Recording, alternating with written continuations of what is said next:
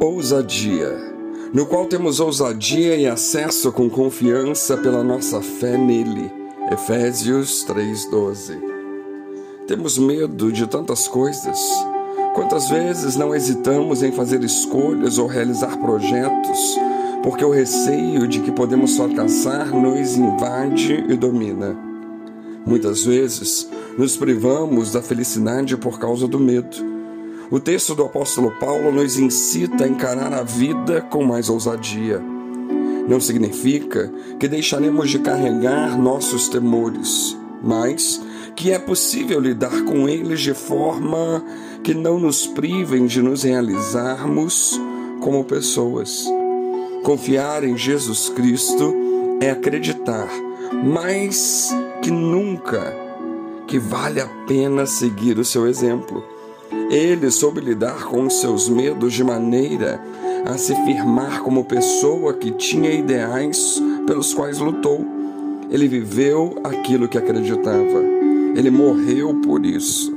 Mas nos mostrou que a última palavra não é a da morte, a dos medos que podem nos assombrar, mas a última palavra é da vida nova, da ressurreição quem sabe possamos viver com mais ousadia, mesmo com medo, mas com a esperança ainda mais forte de que, afinal de contas, a vida é que prevalecerá. Ousadia é uma iniciativa de fé. Algumas pessoas falam tanto sobre a ousadia de grandes homens de Deus, mas poderíamos dizer que Deus não quer que apenas vivamos das experiências do passado. Ele nos quer vivendo essa ousadia nos dias de hoje. Portanto, precisamos ter nossas próprias experiências de ousadia.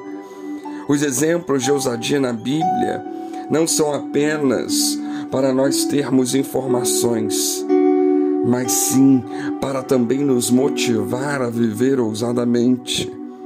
Só iremos viver o sobrenatural de Deus quando tivermos uma iniciativa de fé, quando acreditarmos no que estamos vivendo.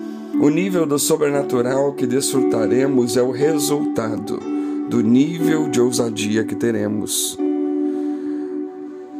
Uma das características da ousadia de Jesus é que certo dia os cobradores de impostos foram perguntar a Pedro se o mestre não pagava impostos. Pedro foi perguntar a Jesus e a sua resposta foi: Jesus lhe disse: Logo estão isentos os filhos, mas para que não os escandalizemos, vai ao mar, lança o anzol e o primeiro peixe que fisgar, tira-o, abrindo-lhe a boca acharás um estáter. Toma-o, entrega-lhes por mim e por ti. Mateus 17, 26 e 27. Quem anda no Espírito sempre vai acreditar no que o Mestre diz. Naturalmente, Pedro poderia ir até Judas, porque ele era o tesoureiro. Mas quem acredita no que Jesus diz, experimenta do milagre extraordinário. Temos que ser ousados e acreditar nas palavras do Mestre quantas promessas que Ele já deixou para nós. Temos que aprender que com Deus a ousadia é também permanecer na vontade dEle. Jesus foi este exemplo de ousadia, permanecendo na vontade do Pai, e ele disse em Lucas 22, 42: Pai, se quiseres, passa de mim este cálice. Contudo, não se faça a minha vontade, sim a tua.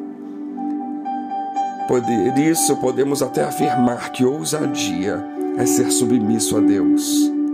Através da ousadia de Jesus, temos salvação. Através da ousadia dele, o nosso nome está escrito no livro da vida. Através da ousadia de Jesus, somos curados, libertos, cheios do Espírito Santo. E Jesus nos disse que nós faríamos obras ainda maiores. Ele disse que nós somos a continuação do que ele tem para esta sociedade. Portanto, é tempo de nos levantarmos como uma geração ousada, Que Deus nos abençoe.